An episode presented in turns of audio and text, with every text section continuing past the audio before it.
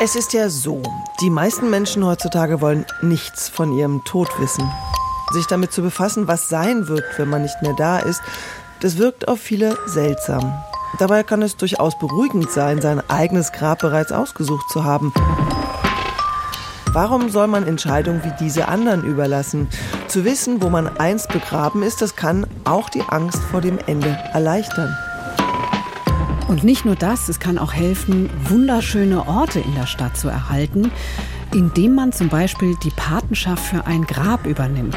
Man kümmert sich um ein historisches Grabmal, saniert es und darf dafür später selbst dort rein. Und wie das geht, davon erzählen wir in der kommenden Stunde. Save Your Grave Historische Gräber als eigene letzte Ruhestätte. Eine Sendung von Susanne Burkhardt und Marietta Schwarz.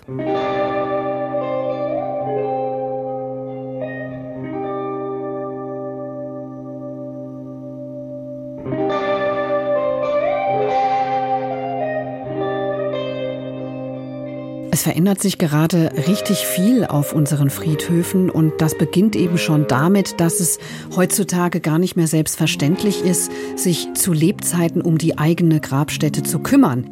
Also zumindest wohlhabende Familien haben das früher vor über 100 Jahren gemacht und die Relikte davon, die sind bis heute auf Friedhöfen zu sehen. Gräber als Statussymbole, die mussten natürlich etwas hermachen. Je nach Möglichkeiten waren das große, prunkvolle Ruhestätten, Mausoleen oder Gruften für die Ewigkeit, so wie man sie auf den größten Friedhöfen Europas finden kann, also dem Wiener Zentralfriedhof, San Michele in Venedig oder Père Lachaise in Paris. Aber eben auch auf kleineren Friedhöfen, zum Beispiel auf dem Friedhof, auf dem wir beide unterwegs waren, oder genau genommen den Friedhöfen. Es sind nämlich genau vier die in Berlin-Kreuzberg an der Bergmannstraße ineinander übergehen. Vier einzelne Friedhöfe, die ein großes Ensemble ergeben und auf denen auch schon relativ viele solcher Grabstätten zu finden sind, die bereits im Verfall begriffen sind. Ja, Verfall, den die Friedhofsämter natürlich aufzuhalten versuchen, aber man muss auch sagen, Verfall hat ja auch was Romantisches, wenn die Birken so aus den eingestürzten Dächern herauswachsen oder nur noch so einzelne Wände stehen, ruinenhaft. Und stimmt, das haben wir auf dem Berliner Friedhof in der Bergmannstraße, beziehungsweise auf diesen vier Friedhöfen in der Bergmannstraße in Kreuzberg auch gesehen. Ja, das sind vier von insgesamt 240 Friedhöfen in Berlin. Das ist schon eine ganze Menge. Ich glaube, so viel gibt es sonst in Europa nicht in einer Hauptstadt.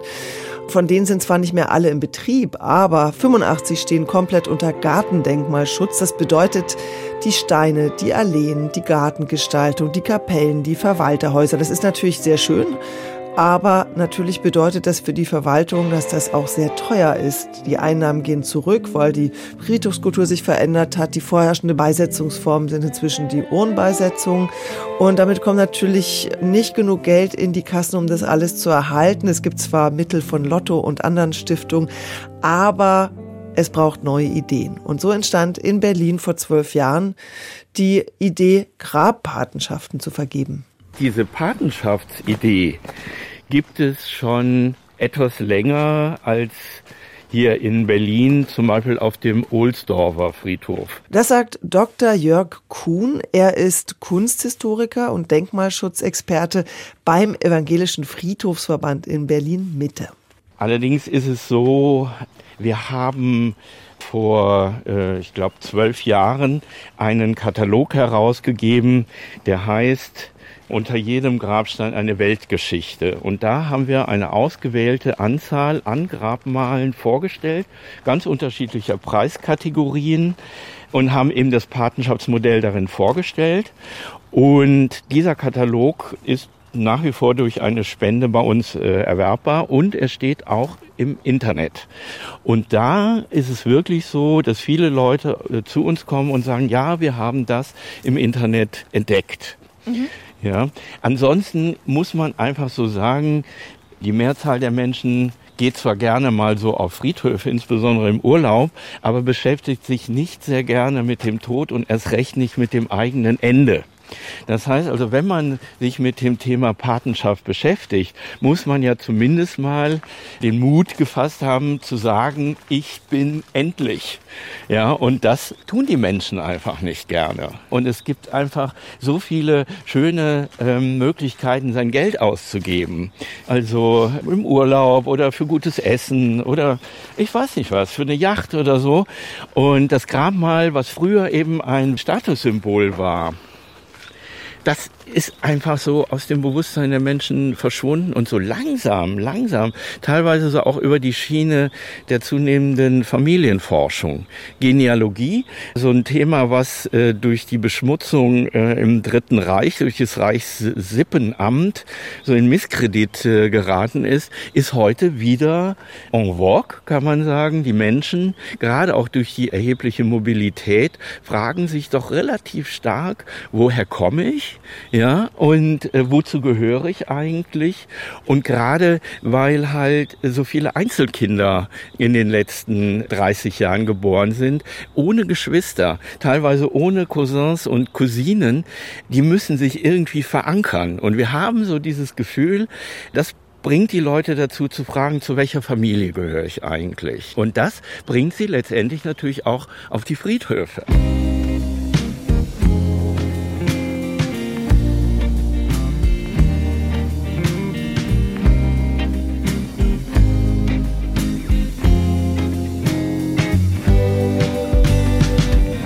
Ja, das hat äh, Jörg Kuhn jetzt sehr gut erklärt, dass in so einer Grabpatenschaft doch recht viel drinsteckt an persönlichen Überlegungen, aber auch an Kulturgeschichte, Umgang mit dem Tod, den großen Sinnfragen. Susanne, ähm, ich selbst hatte vor vielen Jahren schon mal gehört, dass einige Friedhöfe so die Möglichkeit bieten, zum Beispiel alte Grabsteine zu erwerben für das eigene Grab. Das geht in eine ähnliche Richtung, aber so eine richtige Grabpatenschaft ist ja dann doch was anderes. Wie hast du denn eigentlich davon erfahren? Ja, auf das Thema Grabpatenschaften bin ich, glaube ich, das erste Mal gestoßen in Stahnsdorf. Das ist ein sehr großer Friedhof in der Nähe von Berlin. Da gibt es sehr, sehr viele historische Grabstellen. Und da habe ich gesehen, dass an einigen dieser historischen Stelen da Namen von Verstorbenen standen, die also erst kürzlich verstorben sind. Und dann habe ich mich erkundigt und dann wurde mir gesagt, ja, dass das eben Menschen waren, die eine Grabpatenschaft übernommen haben und dann ihre Urne dort beisetzen lassen konnten und eben mit einem Namen dort verewigt wurden wurden. Und diese Grabpatenschaften, darüber habe ich dann auch noch mal mit jemandem gesprochen, der sich sehr gut auskennt, und zwar Gerold Eppler vom Museum für Sepulkralkultur in Kassel. Diese Patenschaften gibt es schon seit den 90er Jahren und die Idee mhm. stammt vom Friedhof Melaten in Köln. Und da gab es so einen sehr passionierten Kunsthistoriker und Denkmalpfleger Johannes Ralf Beines, den so in der Friedhofsszene jeder kennt, der da offenbar mhm. sehr, sehr umtriebig war. Und wieso jetzt genau in den 90 90er Jahren. Gibt es eine Erklärung dafür? Ja, da erklärte mir Gerold Eppler, habe sich so die Wahrnehmung auf die Friedhöfe verändert, auch so die Wertschätzung. Also man fing an, sich mit Bestattungskultur zu beschäftigen, die Friedhöfe zu erforschen. Es erschienen dann auch so erste Friedhofsmonographien. Und erst dabei hat man festgestellt, dass es sehr viele alte Grabmale gibt, die gefährdet sind. Oder man muss vielleicht genauer sagen, die überhaupt noch da sind und gefährdet sind, weil viele waren halt damals einfach auch schon verschwunden, abgeräumt, zerstört. Und da hat man mit solchen Grabpatenschaften eben versucht, einen Weg in die Rettung einzuschlagen, kann man sagen.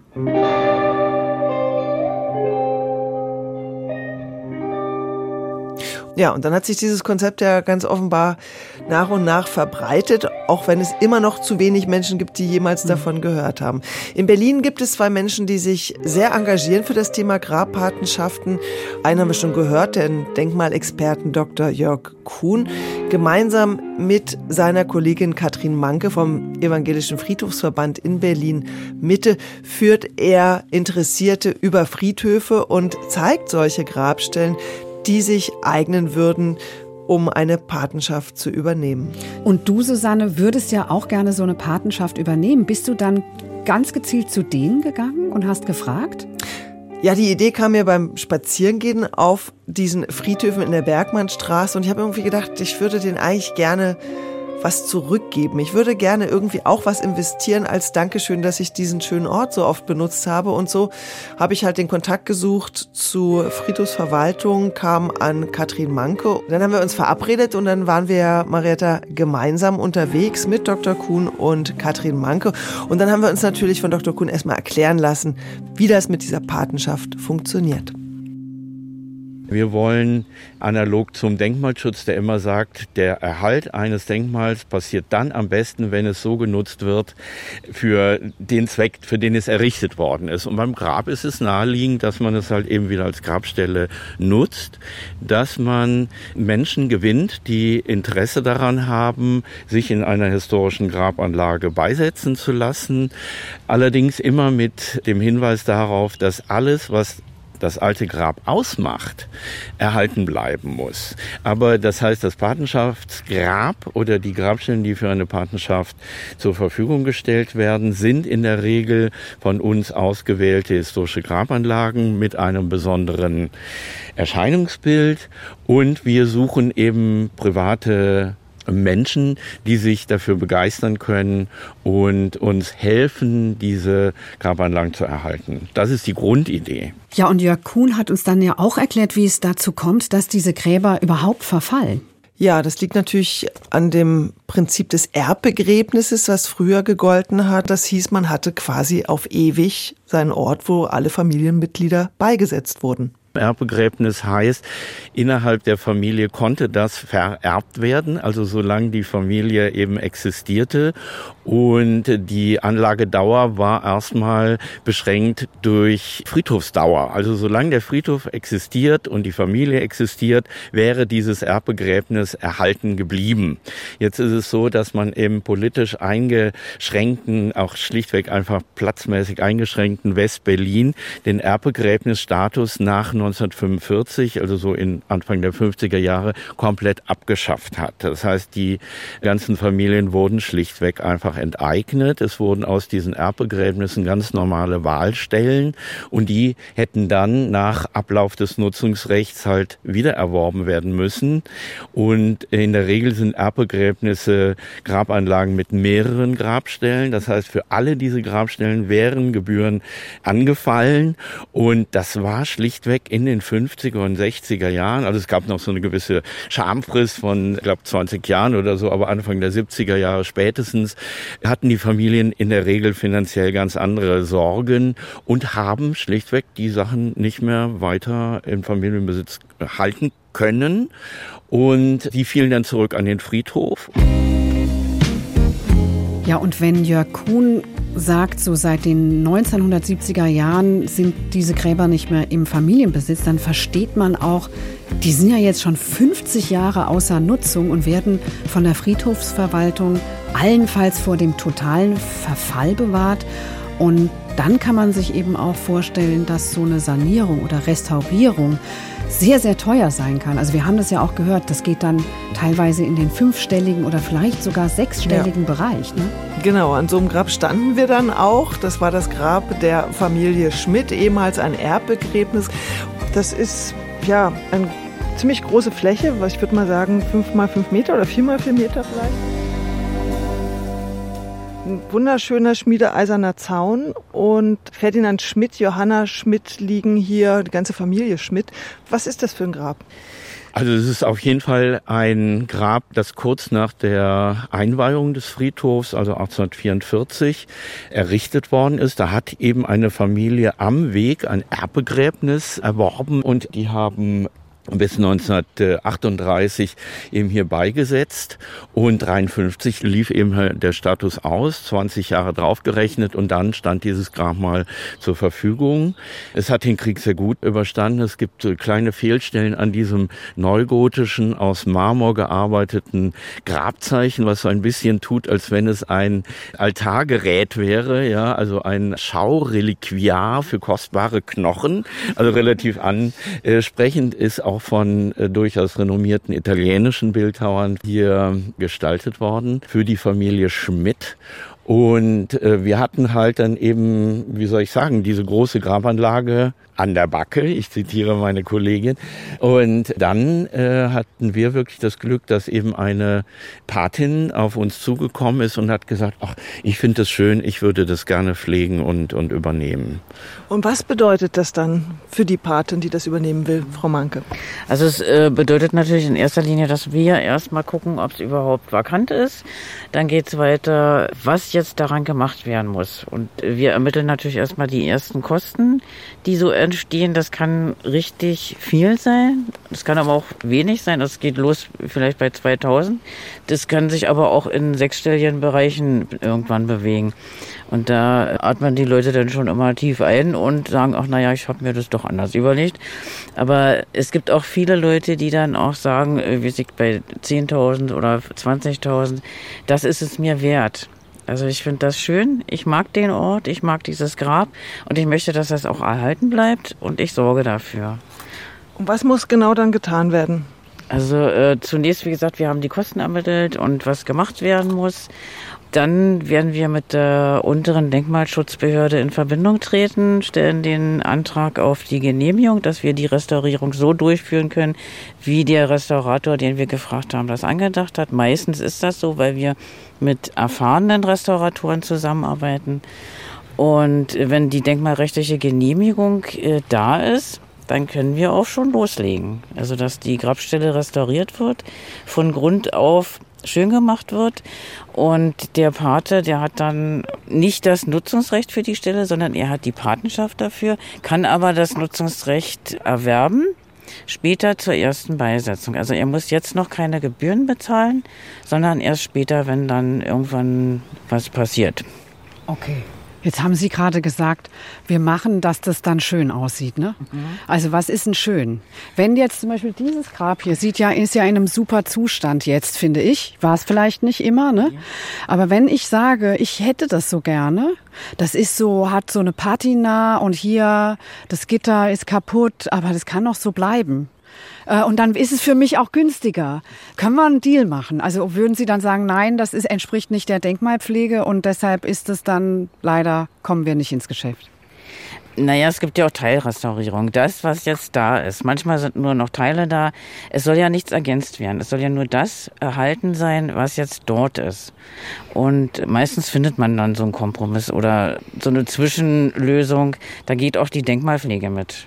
Das Einzige, was jetzt wirklich wichtig ist, dass die Namen und alles, was jetzt noch verzeichnet ist in diesem alten Grab, erhalten bleiben und dass die Paten, wenn die sich später mal da namentlich mit reinbegeben, dass es dann körperlich. Äh, auch körperlich dass es dann auch eine Inschrift irgendwo gibt, meistens nicht auf dem alten Grabmal, sondern dass man extra einen Liegestein dazu hinlegt. Das heißt, wenn ich Patin werde und sterbe, kann mein Name dann da auch auftauchen oder wird auftauchen als ja. eine, die dabei gesetzt ist? Ja, das wird ja dann auch ihr Grab.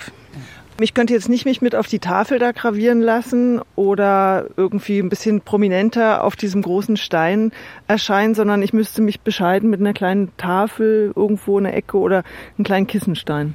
Na, nicht unbedingt. Es gibt auch Grabmale, wo die Tafeln fehlen und wo man die auch wieder ergänzen kann, wenn man das möchte. Wenn man das nicht möchte, dann ist eben wirklich das Beste so ein kleiner Liegestein oder auch ein größerer Liegestein, je nachdem, äh, was Sie gerne haben möchten, dass Sie praktisch Ihr Grab auch gekennzeichnet haben. Sie sind ja die Nachfolger hier in dieser Grabstelle dann.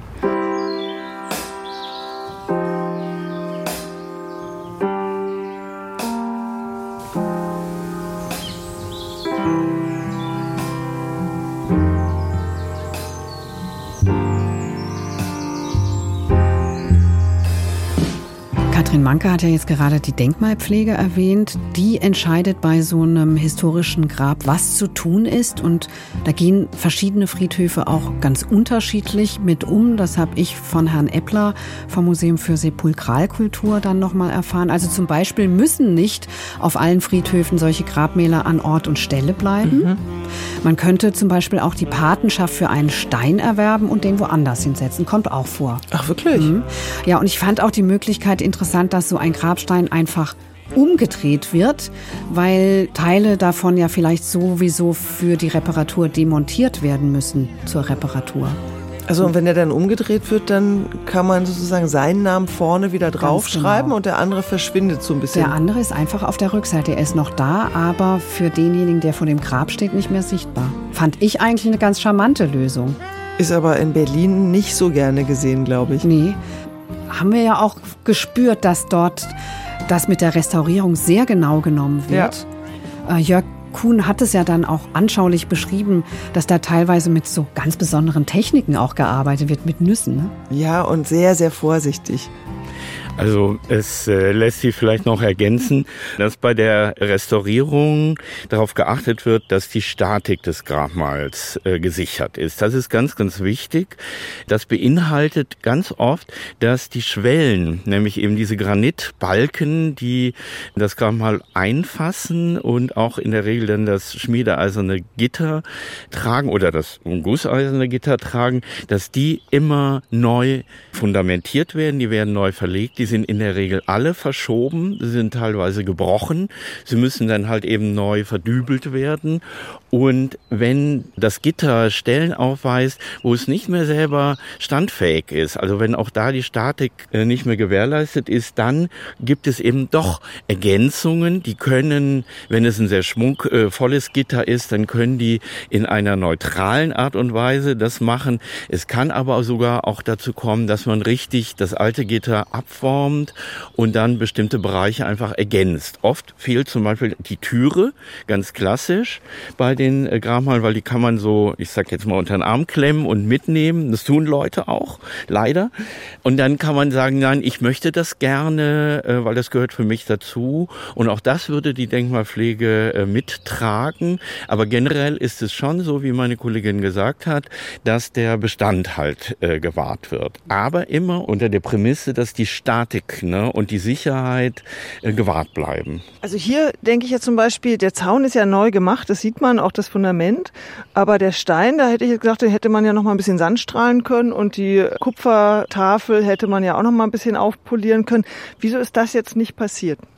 Es gab eine sehr, sehr vorsichtige Reinigung der Marmoroberfläche. Es ist halt eben Marmor mit ganz natürlichen Verwitterungserscheinungen. Und es ist deshalb mit dem, mit dem schönen Schönheit liegt ja im Auge des Betrachters insofern etwas irreführend, weil man will schon diese Alterungsspuren in der Regel erhalten. Ja, jetzt ist es auch so, dass dieser Marmor normalerweise eben halt etwas vergraut.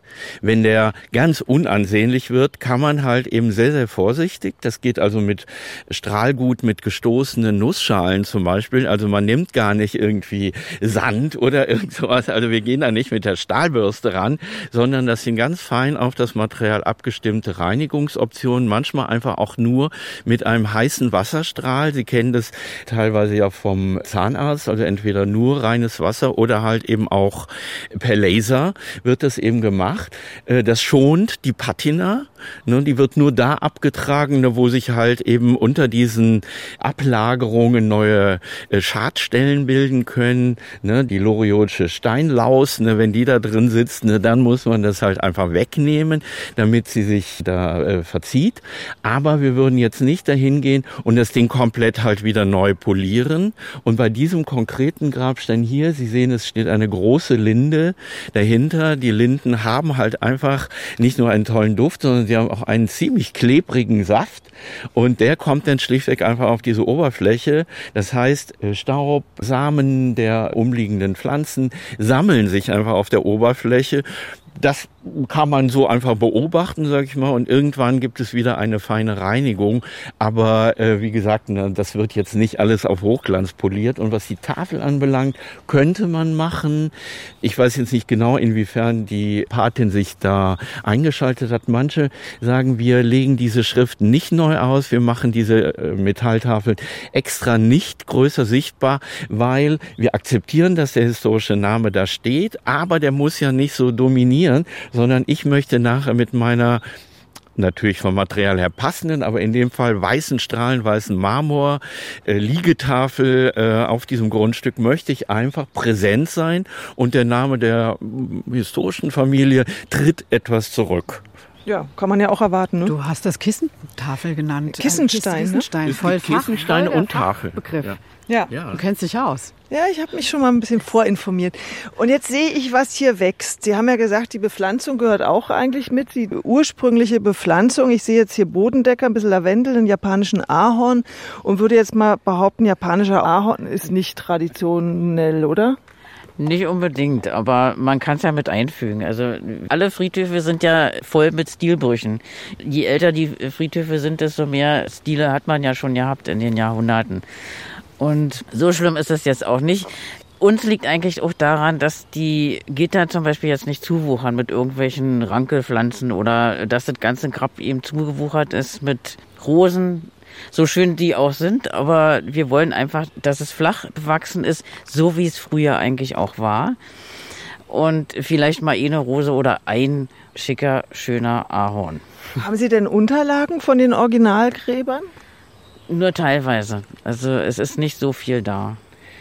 Man kann schon sagen, dass äh, gerade um 1900 viele der großen Steinmetzfirmen oder auch eben Architekten, die sich spezialisiert haben auf äh, die Grabmalkunst, dass die Mappenwerke veröffentlicht haben. Also für einen bestimmten Zeitraum sind wir relativ gut informiert und sagen wir um 1900 haben wir auch richtig gute Fotodrucktafeln, wo natürlich nicht nur die Architektur zu sehen ist oder die Skulptur, sondern auch die Bepflanzung. Ne? Und aus früheren, älteren Zeiten haben wir natürlich schon auch Zeichnungen. Es gibt das architektonische Skizzenbuch, das kommt seit Mitte des 19. Jahrhunderts raus. Und da werden schon äh, die Pflanzen mit eingezeichnet. Und wir haben natürlich auch Beschreibungen. Zum Beispiel eben in der Zeit der Romantik sagte man, es gibt zwei typische Bepflanzungen. Das eine ist die romantische mit Efeu und das andere ist die heroische. Das ist nämlich also mit Säulen, Taxus und Säulen, Zypressen, ja, und zum klassizistischen Grabstein hat man natürlich gerne irgendwie die heroische äh, Bepflanzung äh, genutzt und halt eben die anderen eben das Efeu als romantische Form und dann, es gibt von fast allen Bäumen gibt es Trauerformen. Das heißt also wie die Trauerbirke oder die Trauerbuche, die Trauerkastanie, auch der Goldregen, ne, also bestimmte Pflanzen, die dann halt eben in einer relativ kleinformatigen, also grabtauglichen, fast Bonsai-artigen, sehr schönen Stilisierung und Züchtung extra angelegt worden sind. Und das ist auch alles möglich.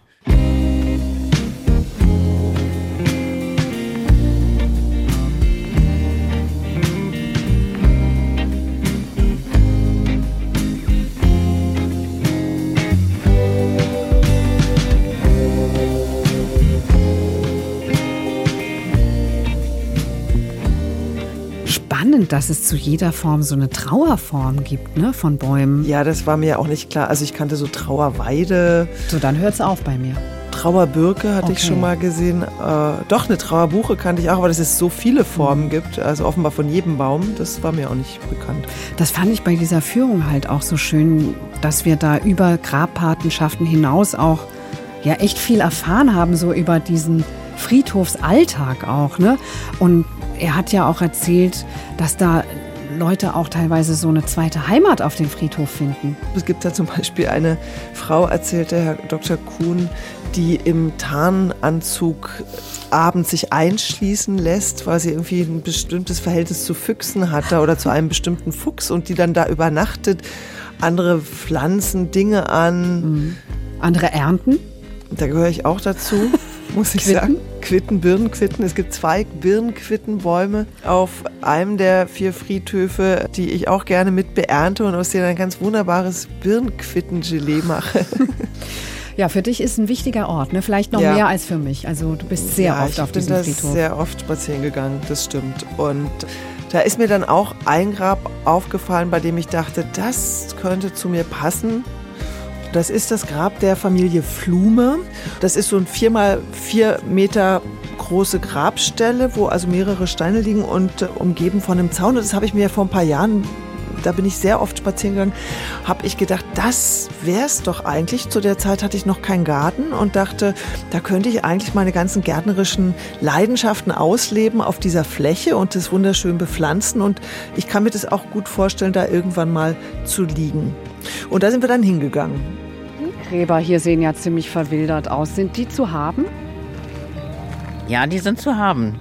Also das ist jetzt hier so eine ganz typische Gitterstelle. Die ist, glaube ich, eine Doppelstelle. Ja, eine Doppelstelle. Wären wahrscheinlich jetzt auch äh, neue Erdbeisetzungen möglich, müssten wir natürlich prüfen. Aber generell ist das auf jeden Fall vakant. Also vielleicht beschreiben wir es kurz. Was ist das so? Hat eine Fläche von, was würden Sie sagen, 16 Quadratmeter oder so? Vier mal vier Meter, wie so ein Zimmer, wie so ein ja. normales Zimmer. Und ist ein ganz schöner alter schmiedeeiserner Zaun, der schon ein bisschen eingebeult ist und auch schon, naja, ein bisschen defekt hier und da, sehr verrostet auch. Dieses Grabschild oder wie sagt die, ist in diesen Tafel. Äh, die Grabtafel, ja. die ist in den Zaun integriert und da ist, ich weiß nicht, ob das was Besonderes ist, da steht kein Grabstein drin, sondern es ist im Zaun drin, ne? In der und, es, und es liegen ein paar Grabsteine, die man aber fast nicht sieht, weil alles zugewuchert ist. ja, also man muss so ein bisschen äh, gucken, die Idee, die dahinter äh, steckt äh, und die sich teilweise auch in der Symbolik der äh, Grabgitter widerspiegelt, hier in dem Fall nicht ganz so deutlich, aber der Tod wird gerade ja im Ende 18. und dann im ganzen 19. Jahrhundert als ewiger Schlaf begriffen. Das ist so ein bisschen schön gefärbt, ne? aber man begreift die Leute als Schlafende. Und wenn Sie so wollen, haben wir hier ein großes Paradebett mit einer Rückwand, die wie ein Paradebett in einem barocken Schloss gestaltet ist, nicht? Und die Leute liegen denn da. Und es gibt in der Tat auf einem französischen äh, Friedhof in Paris gibt es ein Grabmal, wo das Ehepaar in Bronze lebensgroß liegt auf dem Sarkophag. Und es gibt ein ganz berühmtes barockes Vorbild in der Kapuzinergruft in Wien, wo Kaiserin Maria Theresia mit ihrem sehr geliebten Mann äh, Leopold eben halt auch auf ihrem eigenen Sarg drauf liegen und miteinander flirten. Ja, also und das war schon auch ein bisschen eben die Idee, dass man hier äh, sich ja im wahrsten Sinne des Wortes ein Heim schafft, ja, ein, ein Zuhause und man liegt da eben zusammen. Hört sich super an. Ich finde, es wird auch zu dir passen. Naja. das, ich, ich finde das auch sehr, sehr schön. Ich hätte das auch sehr gerne, weil ich finde auch, dass es zu mir passt und man könnte das ganz toll bepflanzen. Aber was würde das denn jetzt kosten, Frau Manke? Also ich könnte mir vorstellen, dass die Restaurierung des gesamten Gitters vielleicht so um die 20.000 Euro kostet. Mhm. Hinzu käme noch die Steine, dass man die ein bisschen reinigt, vielleicht eine Schrift nachzieht oder so. Ansonsten, ja. Hm. Man müsste es auch noch mal neu bepflanzen. Ja, also die Bepflanzung, man muss das erstmal richtig befreien vom Wildwuchs und dann neu bepflanzen. Also früher, äh, weil wir gerade auch vom letzten Bett gesprochen haben, früher hieß es ja, das Grab ist das letzte Haus oder die letzte Wohnung. Und so gestaltet, wenn Sie jetzt Gräber mit Ihrem Wissen anschauen, dann sehen Sie sofort, dass, was es bedeutet. Ne? Aber es ist natürlich ein Haufen Geld. Ich glaube, das ist ein bisschen so. Oder wir legen zusammen, Marietta. Vielleicht kommst ja, du mit, ins Bett. Du kommst mit in mein Bett. Die letzte Wohngemeinschaft. Also ich meine, für Berliner Immobilienpreise ist es eigentlich günstig. Das sind, das, das ist ein Schnäppchen. Das ja, ist noch nicht mal eigentlich Bad. ein Schnäppchen. Und ein Bad brauchen wir nicht mehr. Nee.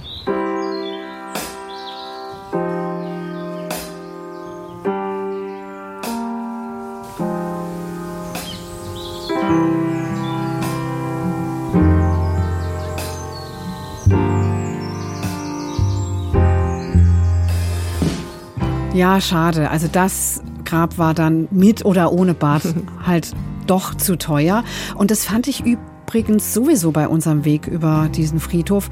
Schade, dass Geld am Ende dann doch wirklich ein Ausschlusskriterium ist, weil eben viele dieser historischen Gräber wahnsinnig prunkvoll sind und deshalb auch sehr, sehr teuer in der Restauration und schließt sich dann eben auch aus für so eine Patenschaft. Ne? Weißt du, woran mich die eigentlich oft erinnern, als ich das erste Mal in Venedig bei der Kunstbiennale war und das erste Mal durch die Giardini gelaufen bin? Kein Friedhof dass kein Friedhof ist. Da habe ich gedacht, diese Länderpavillons sind eigentlich wie so Familienmausoleen. Ländermausoleen also, vielleicht. Ländermausoleen. Jedes Land hat da sein eigenes Häuschen, in dem es seine Sachen zeigt. Und ich musste da sehr dran denken, mhm. auch gerade an die Friedhöfe in der Bergmannstraße, weil es da doch eine ganze Menge sehr üppiger Mausoleen gibt. Wir haben natürlich dann aber trotzdem gesagt, okay, wir wollen jetzt doch mal wohin gehen, wo das irgendwie preislich für uns machbar ist. Also sind wir weitergelaufen zu einer kostengünstigeren Patenschaftsmöglichkeit. Und auf dem Weg darin, da haben wir auch nochmal darüber gesprochen, dass man sich natürlich auch Gedanken machen muss, von wem man so ein Grab eigentlich übernimmt. Also wir erinnern uns an den Fall Stahnsdorf. Da hat ein bekannter Neonazi, ein Verstorbener, wurde von seinen Freunden in das Grab eines jüdischen Musikwissenschaftlers eingebettet, äh, für das die vorher die Patenschaft übernommen hatten. Also man muss einerseits gucken, in welches Grab gehe ich. Man will ja auch nicht in das Grab eines Neonazis und gleichzeitig muss man aber auch achten, wer eigentlich die Paten sind. Ja, und dieser Fall in Stahnsdorf war ja auch so ein aggressiver Akt der Aneignung ne? und in diesem Fall ja auch ein gewaltsamer Akt. Ja, also man muss zu diesem Skandal geführt hat. Absolut, ja. Und äh, ich glaube, das hat auch alle nachdenklich gestimmt und da wird jetzt genauer geprüft auch, wer so eine Patenschaft übernimmt. Aber wenn man das abgeklärt hat und sich dann wirklich entschieden hat für die eigene Grabstelle, dann, und das hat Katrin Manke ganz schön gesagt, dann kann das auch ganz schön erleichternd sein. Es geht ja auch vielen Paten so, wenn die ihre Stelle schon fertig haben und alles äh, steht und alles sieht gut aus dass sie dann sagen, das ist ein unheimlich gutes Gefühl, dass ich weiß, wo ich später mal hinkomme. Also es hört sich irgendwie so kitschig an, aber es ist wirklich, es wird unterschätzt, dieses Gefühl, alles schon geregelt zu haben. Ja, und dass man selber ausgewählt hat, dass man nicht neben irgendeinem ganz hässlichen Grabmal zum Beispiel ja. sein Grab hat. Kann ja noch kommen. Also das können Ihre Zuhörer ja nicht sehen, aber wollen Sie so? Nee, nee.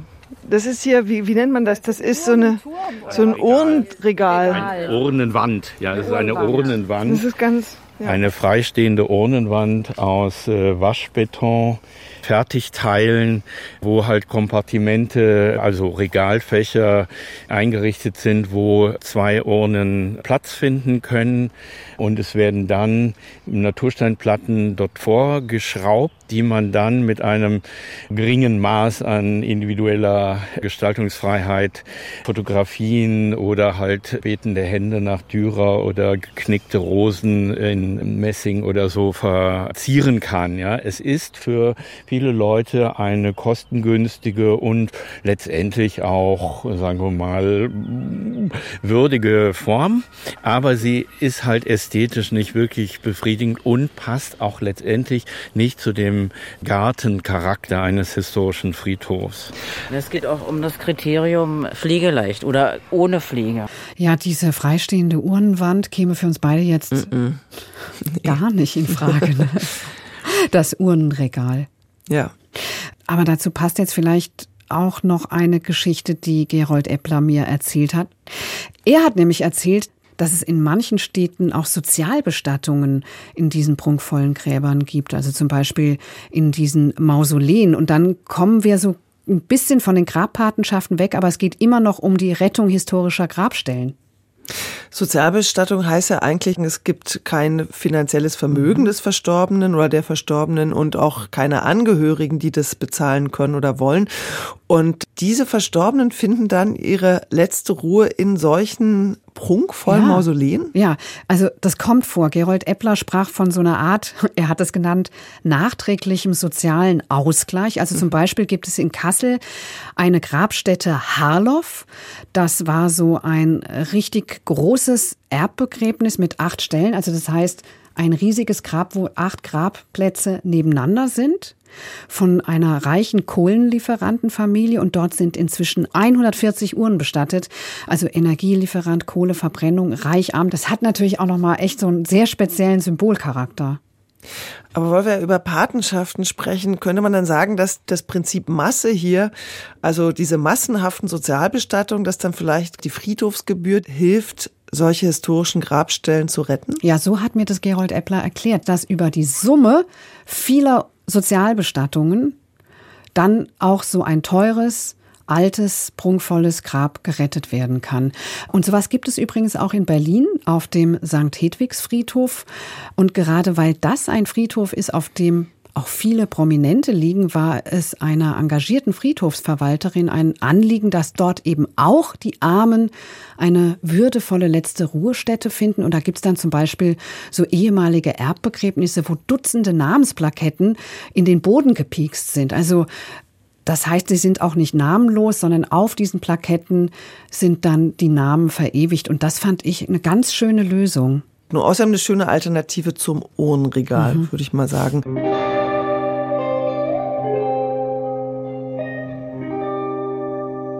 Man sieht also, auf den Friedhöfen gibt es jede Menge zu entdecken. Und äh, wir haben bei unserem Ausflug auf die Friedhöfe in der Bergmannstraße am Ende auch noch etwas entdeckt. Ein kleines, verstecktes Grab. So ganz Ganz nah an so einer kleinen Mauer neben einer Bank. Und äh, auf das hat uns Frau Manke hingewiesen. So, jetzt bin ich mal gespannt, was hier noch kommt. Was haben wir hier? Ein Einen grauen Stein mit einer betenden Frau in einem so leicht fließenden Gewand. Also ist kein Engel, ne? Stein, keine Grabumrandung. Das ist einfach nur ein Stein. Das wäre was, was man haben könnte als Pate? Das könnte man haben. Man könnte das auch wieder herrichten und reinigen lassen. Das würde wahrscheinlich für relativ vergleichbar wenig Geld gemacht werden können. Dann denke ich, könnte man auch eine Einfassung machen, damit der Grabcharakter auch wieder da ist und eine ganz simple, einfache Bepflanzung. Also alles in allem würde ich das vielleicht dann auf 3000 Euro oder so schätzen. Nicht so schlecht. Sagen Sie, ging das auch ohne Umrandung? Wenn man das schöner findet? Ja, das ginge auch ohne Umrandung, aber wenn später das Grab ist, wenn sie dann später drin ist, dann müsste man das Grab auch wirklich kenntlich machen. Ah, okay. Das Rasenmähen ist auch, das zählt bei uns auch als Arbeit. Und äh, das wäre ja dann immer, naja, kostenlose Grabpflege, in Anführungsstrichen. Der Stein steht an so einer kleinen Mauer unter so einem Strauch und ist auch eher unscheinbar. Ne? Man entdeckt ihn nicht so schnell. Wissen Sie, was das für ein Grab ist, Herr Kuhn? Also wir wissen erstmal nur, was bei uns die Stellenbücher verraten, die wir in dem Fall erschließen können über den Namen der dort äh, beigesetzten Dame. Hier in dem Fall ist ganz konkret schon klar, es gibt kein Nutzungsrecht mehr daran. Dieser Grabstein und die Stelle gehören uns. Wir können ihn also mit gutem Gewissen da das Nutzungsrecht äh, verkaufen. Über die Person selber mehr herauszubekommen dürfte relativ schwierig sein sein. Ich meine, dank äh, Wikipedia und diesen ganzen Genealogieportalen, Ancestry oder Genianet und wie sie denn alle so heißen, Computergenealogie, findet man manchmal wirklich diese Person und kann sie dann halt auch besser verorten. In dem Fall würde ich aber sagen, der Grabstein ist ein dermaßen zeittypisches Dokument. Also ich würde jetzt so sagen, der ist 1931 äh, entstanden. Also vielleicht haben wir so äh, drei, vier Jahre noch Spielraum oder so, aber es ist ganz, ganz typisch ein Stein, der dem Expressionismus äh, zugehört. Die Figur ist ja sehr, sehr stark stilisiert, also nicht naturgemäß, sondern stilisiert dargestellt. Die Gewandfalten sind ganz, ganz eckig und auch die Architektur weist ja eben diese ja fast ans Gotische erinnernde Formulierung auf, die, wie wir wissen, ja auch die Brüder Bruno und Max Taut begeistert hat, die immer wieder solche gotisierenden Objekte entworfen haben. Wir können sehen, es ist ein Kunststein, was eben in dieser Zeit der ökonomisch auch ganz problematischen 20er Jahre und äh, frühen 30er Jahre ganz charakteristisch ist, weil Kunststein halt einfach schlichtweg als ein ursprünglicher Massenartikel im kostengünstiger gewesen ist gegenüber von ähm, Naturstein. In dem Fall ist es aber wirklich so, Sie sehen es ein bisschen an dem Stein auch, er ist natürlich sehr viel empfindlicher. Ein Kunststein ist nicht unbedingt äh, auf dauernde Haltbarkeit angelegt und wir haben hier eines der wenigen erhaltenen Beispiele eines Kunststeins aus der Zeit des Expressionismus, des späten Artikos, also wirklich ein wunderbares Stück. Der Kunststein, der hier äh, verwendet wird, ist wirklich äh, Kunstgewerbe Und der Laie wird es nicht ohne weiteres eben halt als Kunststein erkennen, sondern er würde es auch äh, sehenden Auges als Naturstein akzeptieren. Und jetzt noch eine Frage, ich kann ja den Namen fast gar nicht lesen, der ist so ausgeblichen. Ne? Wenn ich jetzt die Patenschaft für das Grab übernehme, würde dieser Stein gereinigt werden, stabilisiert in irgendeiner Form wahrscheinlich und würde der Name dann auch wieder deutlich erkenntlich gemacht, weil vielleicht will ich das gar nicht, weil ich lieber da auf dem Sockel dann später in großer goldener Schrift meinen Namen hätte. Ginge das? Also Sie haben da gleich zwei äh, Themen angeschnitten. Erstmal, was den historischen Namen anbelangt, nein. Also das ist Ihnen dann überlassen. Es ist nicht zwingend mit äh, Ihrem Namen in goldenen Lettern darunter. Das würde aus äh, verschiedenen Gründen nicht gehen. Es würde also den Charakter des Grabsteins ganz erheblich verändern und an diesem Grabstein hat es niemals goldene Schrift gegeben. Das würde man auch sicherlich von der Denkmalpflege. Namen drauf. Also meiner soll ja auch noch drauf. Genau. Ne? Oder also in diesem Darf sie dann hier mit rein in das Grab? Also könnten hier zwei liegen? Stelle. Also äh, wenn Sie als Urne beigesetzt werden möchten, dann könnten Sie hier mit oben drauf. Also eine Urne könnte mit rein, aber Ja. nur ein Sarg. Ja. Und da Ja. lässt sich nichts mehr verhandeln. Äh, nein. Aber ist ja auch eine günstige Angelegenheit. Ja, aber vielleicht so, weil ich dann doch mit dir in ein Grab liegen möchte.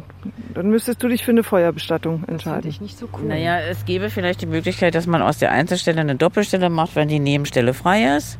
Dass man zum Beispiel was anfügen könnte. Ah. Dass es dann eine Doppelstelle wird. Da muss man dann aber auch mit der Friedensverwaltung verhandeln. Genau, aber sie hätten dann eben halt die Patenschaft konkret für diese Stelle, die würde dann um eine reguläre, normale Wahlstelle erweitert werden. Dann äh, müsste man allerdings mit der Einfassung, und die Einfassung ist ja bei Beisetzung Bedingung, ähm, das eben etwas größer fassen. Das ginge, das gibt dieser Stein von den Proportionen her, ist allerdings dann auch schlichtweg eine Kostenfrage. Ne? Also Sie können dann nicht nur auf der einen Seite da äh, die Schwelle etwas äh, weiter fassen, sondern Sie müssen das dann schon symmetrisch machen. Ja, Könnte ich meinen Namen in den Sockel reinmachen? das ist schlichtweg ausgeschlossen. Könnte ich eine Tafel an den Sockel anbringen mit meinem Namen? Selbst das wird mittlerweile von der Denkmalpflege nicht mehr mitgetragen, weil halt dann eben durch, allein die Bohrlöcher würden das historische Material beschädigen. Ja, und es entspricht auch schlichtweg einfach nicht dem Charakter gerade dieses Grabsteins, wenn Sie da eine Tafel anbringen würden, selbst wenn die Tafel aus Kunststein wäre. Und der Kissenstein, oder wie heißt das jetzt nochmal? Also Sie können sowohl einen Kissenstein, einen Pultstein oder eine Liegeplatte wählen, ja. Die Liegeplatte passt ja auch nicht zum Charakter, ist ja auch eine Veränderung eines Grabes, könnte man jetzt sagen. Ja, die Grabstelle als solche kriegt halt einen neuen Akzent. Das ist durchaus wahr, aber das betrifft ja keine originale Substanz, während der Grabstein als solcher ja schlichtweg einfach originale Substanz darstellt. Und wenn Sie da einfach reinbohren oder eben halt eine Tafel vorschnallen, dann verändert das den Charakter ganz erheblich und nimmt diesem Stein einfach auch was von seiner durchaus vorhandenen Eleganz.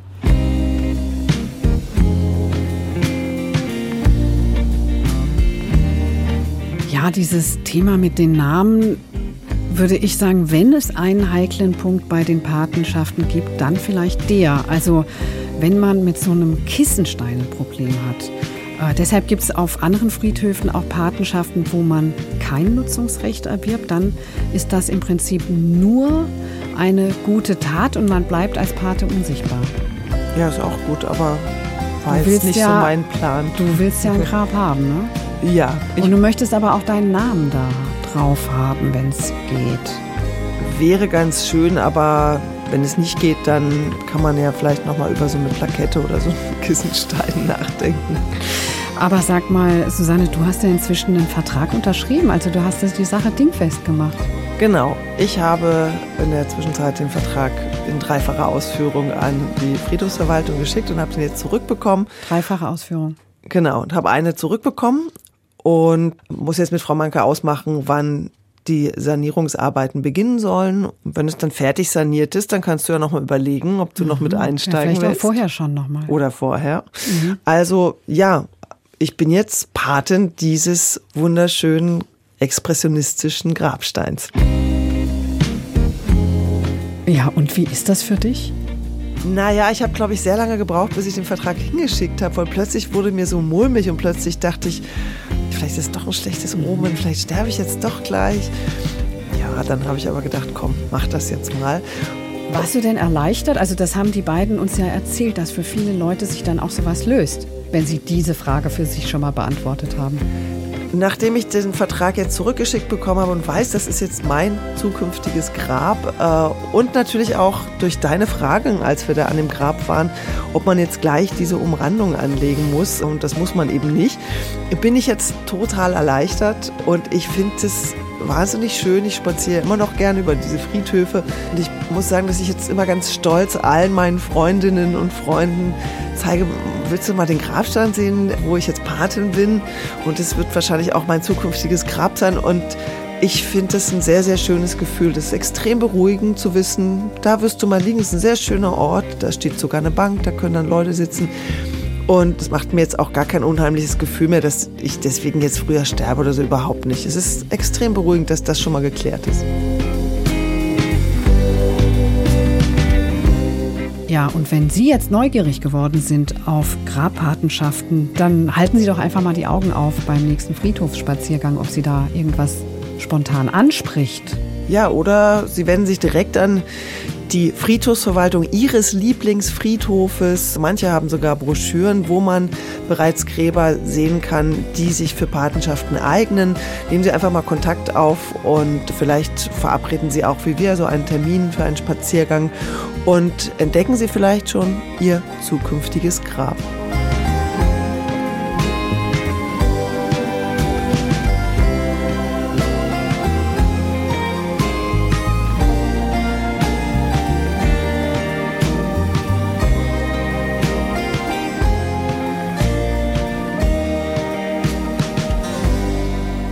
Save Your Grave.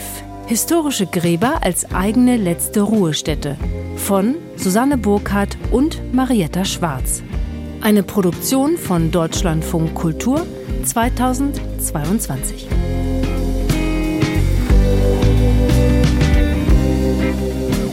Sind Sie auch Paten? Nein, könnte aber passieren. Ich habe ein Patengrab, ja. Und zwar war das relativ naheliegend, weil es war ein Freund von mir, der früh verstorben ist. Und als die Familie das Grab aufgegeben hat, habe ich das dann eben übernommen als Patenschaftsgrab und ich werde dort auch irgendwann beigesetzt werden.